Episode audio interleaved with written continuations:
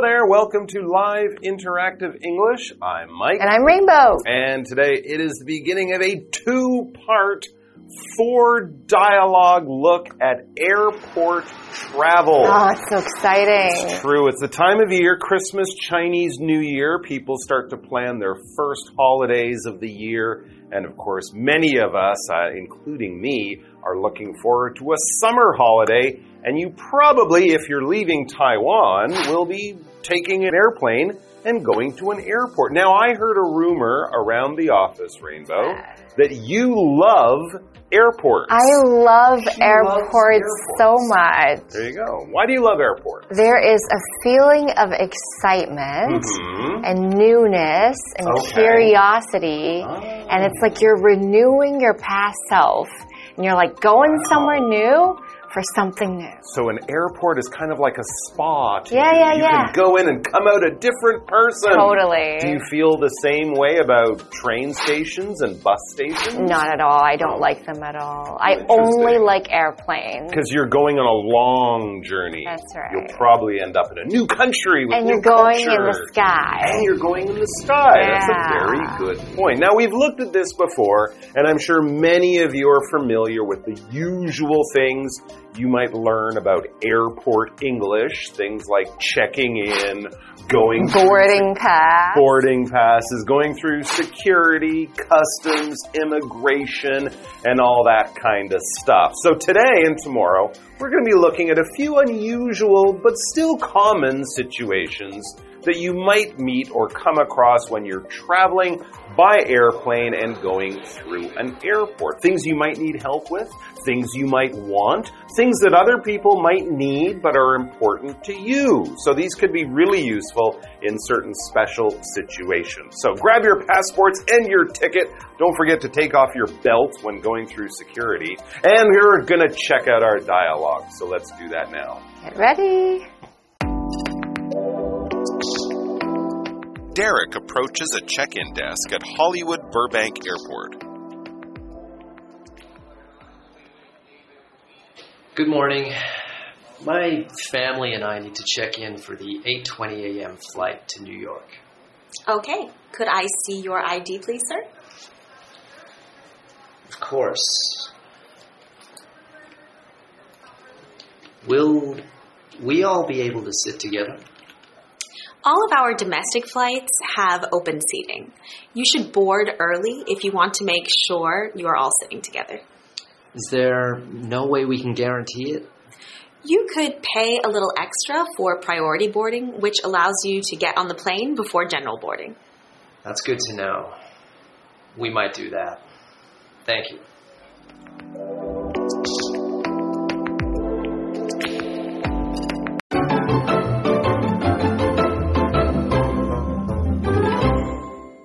So let's look at our first situation. This might happen right as you get to the airport and you're checking in. You're giving them your luggage, you're getting your boarding pass, and you're choosing your seat. Now, the normal things you might choose would be a window seat or an aisle, Aisle seat, seat. right, on the sort of pathway or kind of passageway down the airplane if you need to go to the bathroom a lot. The window seat gives you the view. The middle seat, nobody oh, wants The worst ever. the middle seat. But there is one situation, though, where you do want to take that middle seat, and that is if you are traveling with a person and you want to sit next to them. So that's the situation we are looking at here asking to sit together. I guess this would happen if Rainbow and I were traveling and I got my plane ticket on one day and then you bought yours for the same airplane but you bought it at a different time, the computer might put us in different places. Oh, yeah. Right? So then we might want to go and say, hey, we're actually friends. Can we put our seats together? So this oh, kind of situation. All right, what's happening? It says Derek approaches a check in desk at Hollywood Burbank Airport. Hollywood. We're in Los Angeles, California. yes, of course, that's where Hollywood is. And Derek begins the dialogue. He says, "Good morning. My family and I need to check in for the 8:20 a.m. flight to New York. So they're flying from LA to New York. So they're there a few hours early to give over their luggage, to give over their suitcases, and to get their ticket, their boarding card. Yes, that's right. So I'm going to check my information. Okay. Mm-hmm. Could I see your ID, please, sir? Well, yes, of course, you have to bring your ID, your passport will, of course, be very common, especially if you're traveling to another country. If you're traveling in America and you are an American, you might not have your passport. Same case in Taiwan. You Same don't need case it. in Taiwan, but you might have an ID card or a driver's license Mm-hmm.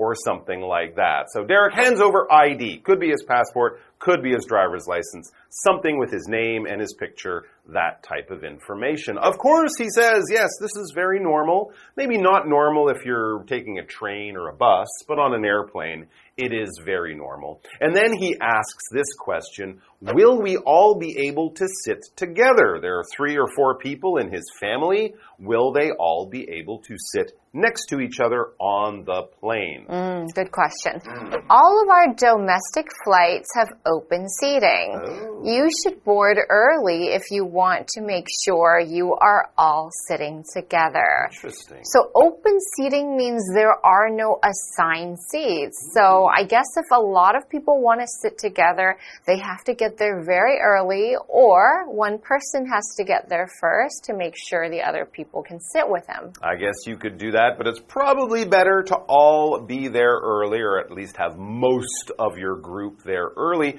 So this basically means you get a ticket, but it doesn't say 47G and then that is your seat on the plane. It's kind of like on a bus or a, an MRT. First come, first served. If you want a special place by the window, you need to be there early. So Derek is at, uh, he's taking in, he understands this information, but he has a question. Is there no way we can guarantee it? Is there no way we can reserve or sort of keep that seat for ourselves? Do we have to, you know, get in early and just sit in the seats the whole time? Hmm, seems like there's one way. Okay. You could pay a little extra for priority boarding, which allows you to get on the plane before general boarding. So Ah. priority is when you go in first.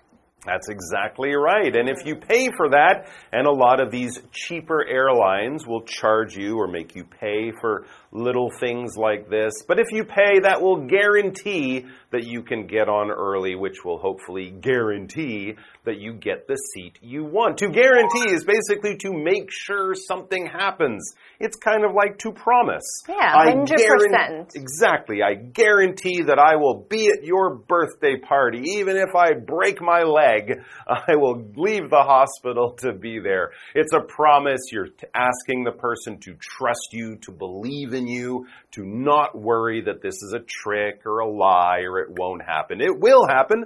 I guarantee. And we have the sentence, I can guarantee that I won't be late to the game. And if you want to guarantee that you have a seat, then you want to pay extra for priority seating. Now, priority means you are first in a row of people because you are more important. Maybe you're more important because you paid more money. Most of the time it's like that. Priority seats could also be reserved for important people, VIPs.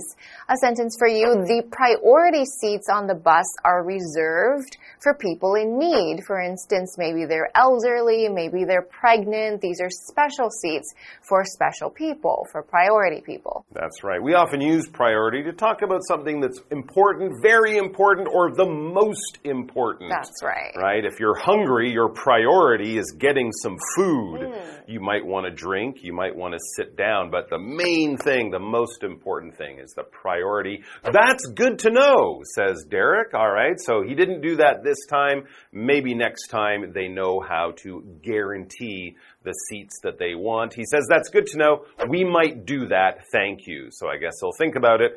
Find out how much it will cost. Yeah, is it worth it? because it's probably four people he's paying for. But yeah, if that kind of thing is important, that is what you can do to request the seats you want. All right, let's take a break, and then we'll be back with another interesting airport situation. Mm.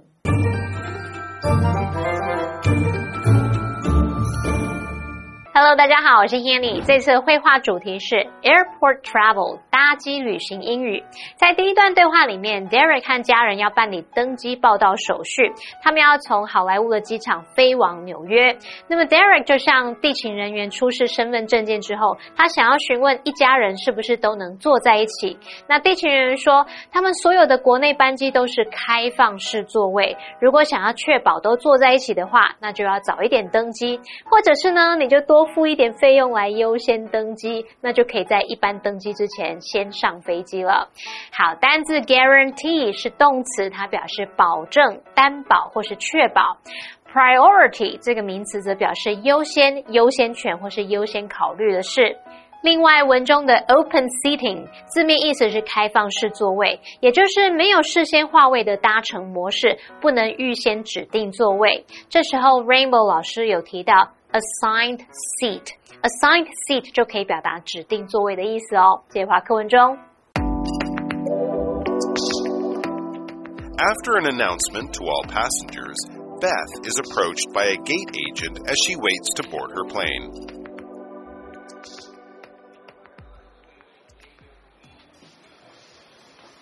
Excuse me, ma'am.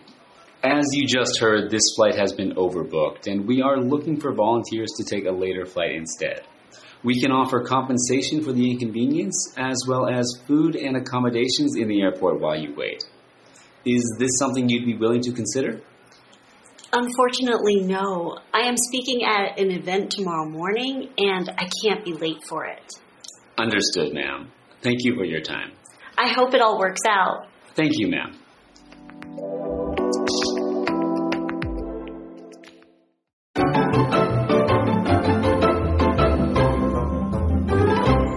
Part two, being offered a different flight. After an announcement to all passengers, Beth is approached by a gate agent as she waits to board her plane. So she has given over her suitcase. She's gone through security. They've looked at her passport. She's got the boarding pass. The, the pass, the plane is right there. She can see it through the big window.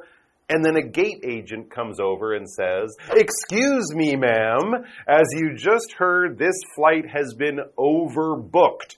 They sold too many seats. There's not enough room in the plane. That's what overbooked means. And we are looking for volunteers to take a later flight instead. So basically, some people won't get on the plane. If you don't mind, you will miss this plane. We'll let you take another one and we'll give you something, maybe some money or something like that for the trouble. I think this is kind of a crazy way of doing business, but this is what they do. So the gate agent explains further we can offer compensation, that will be money usually, for the inconvenience as well as food and accommodations in the airport while you wait. So basically, they give you some money. It might be like a coupon or like, you know, airplane money that you can only use to buy another plane ticket, or maybe it's just cash, money in your hand, and they'll also pay for your food and maybe even a hotel if you have to wait overnight until the next airplane. So trouble for you, you'll get home later. That's kind of, you know, annoying, but they will kind of pay you and do some nice things. So maybe you'll say, okay. And that's the final question. Is this something you'd be willing to consider? Is this offer, even though it's not what you want, but it's still not bad? Do you want to do it? Would you want to volunteer to be the person who misses this plane? And a volunteer, or as a verb to volunteer, is basically to put up your hand or be the person who puts up your hand and says, I'll do it. Me. No one's asking you, or no one's telling you to do it. It's not an order. It's not your job. It's just, we need someone to do this. Does anybody want to do this? And if you're the person who puts up your hand and says, yeah, sure, I'll do it, you have volunteered. You are a volunteer. And many times people volunteer for charity or to help other people like Belinda. Belinda is a volunteer at a local hospital, so she might help people find their way around, push wheelchairs with people in them, that kind of thing, for no money, just to be helpful. Now, this situation at the airport is causing a lot of inconvenience. We might have heard the word convenient. That means easy and good and smooth. Inconvenience is not easy. It's something that is out of your way. It wasn't what you originally planned, so it's not convenient for you. It is an inconvenience. For example, I'm sorry if the delay caused you any inconvenience. I'm sorry that you couldn't get there on time that you wanted and it wasn't easy for you and I caused you trouble. So I might want to give you something else to consider and I wonder if you would take it. However, Beth says, unfortunately, no, I don't like your offer. I am speaking at an event tomorrow morning and I can't be late for it. Well, of course, because mm. she's basically the main character. So she says, no to the airline. And what does the agent say? Well, yeah, I guess if she's got a job to do tomorrow, she can't miss that. No. You know, if she was going home from holiday, maybe she wouldn't yeah. mind going home a day late. But yeah, no, she's got to be somewhere tomorrow. Mm -hmm. And so this is normal, and no one will be, you know, in trouble or anything. The gate agent says, Understood, ma'am, I understand. No problem. Thank you for your time. And I guess they'll go and try to find someone else who will volunteer. That says, I hope it all works out. Mm -hmm. Thank you, ma'am, says the gate agent, and Beth will get on the plane. Someone else might not, but hopefully that volunteer will get the compensation and the you know free food and maybe a hotel. hotel. That's all the time we have, guys, but we'll have more interesting airport situations coming up tomorrow. So don't go anywhere. Delay your plane trip. Come back with us tomorrow and we'll see you then for that good stuff. Until then, bye bye bye.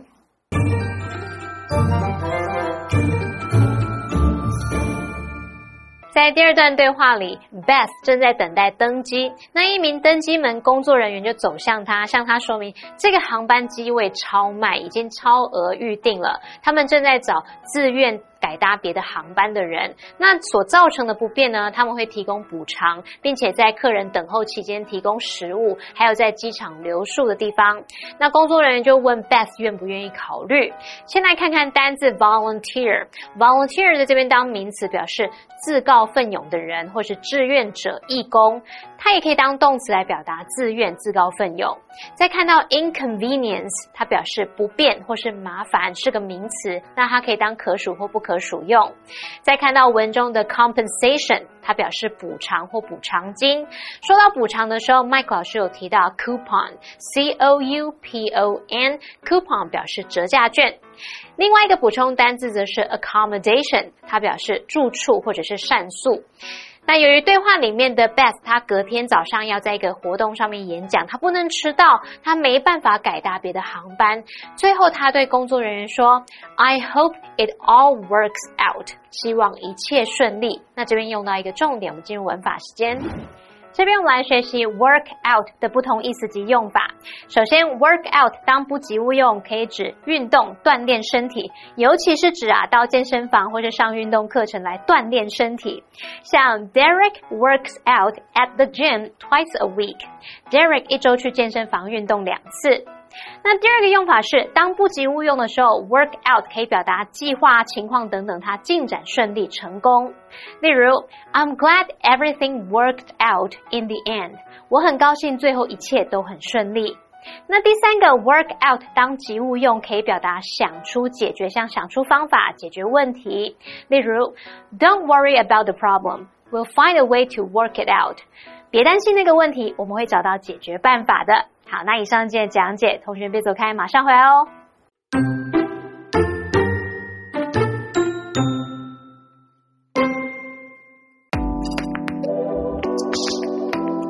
Derek approaches a check-in desk at Hollywood Burbank Airport. Good morning. My family and I need to check in for the 8:20 a.m. flight to New York. Okay. Could I see your ID, please, sir? Of course. Will we all be able to sit together? All of our domestic flights have open seating. You should board early if you want to make sure you are all sitting together. Is there no way we can guarantee it? You could pay a little extra for priority boarding, which allows you to get on the plane before general boarding. That's good to know. We might do that. Thank you.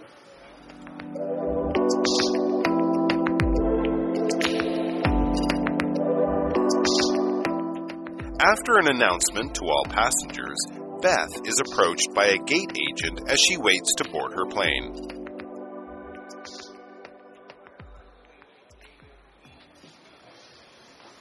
Excuse me, ma'am. As you just heard, this flight has been overbooked, and we are looking for volunteers to take a later flight instead. We can offer compensation for the inconvenience, as well as food and accommodations in the airport while you wait. Is this something you'd be willing to consider? Unfortunately, no. I am speaking at an event tomorrow morning, and I can't be late for it. Understood, ma'am. Thank you for your time. I hope it all works out. Thank you, ma'am.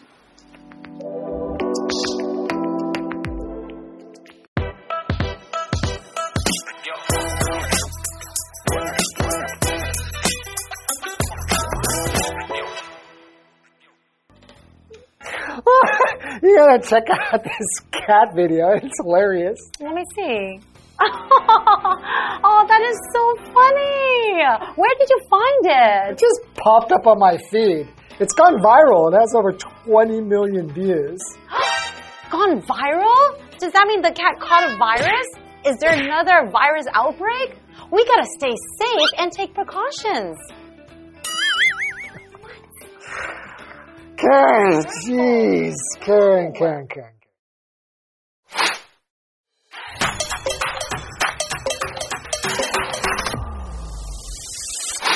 All right, today we're going to talk about the phrase go viral. What does go viral mean?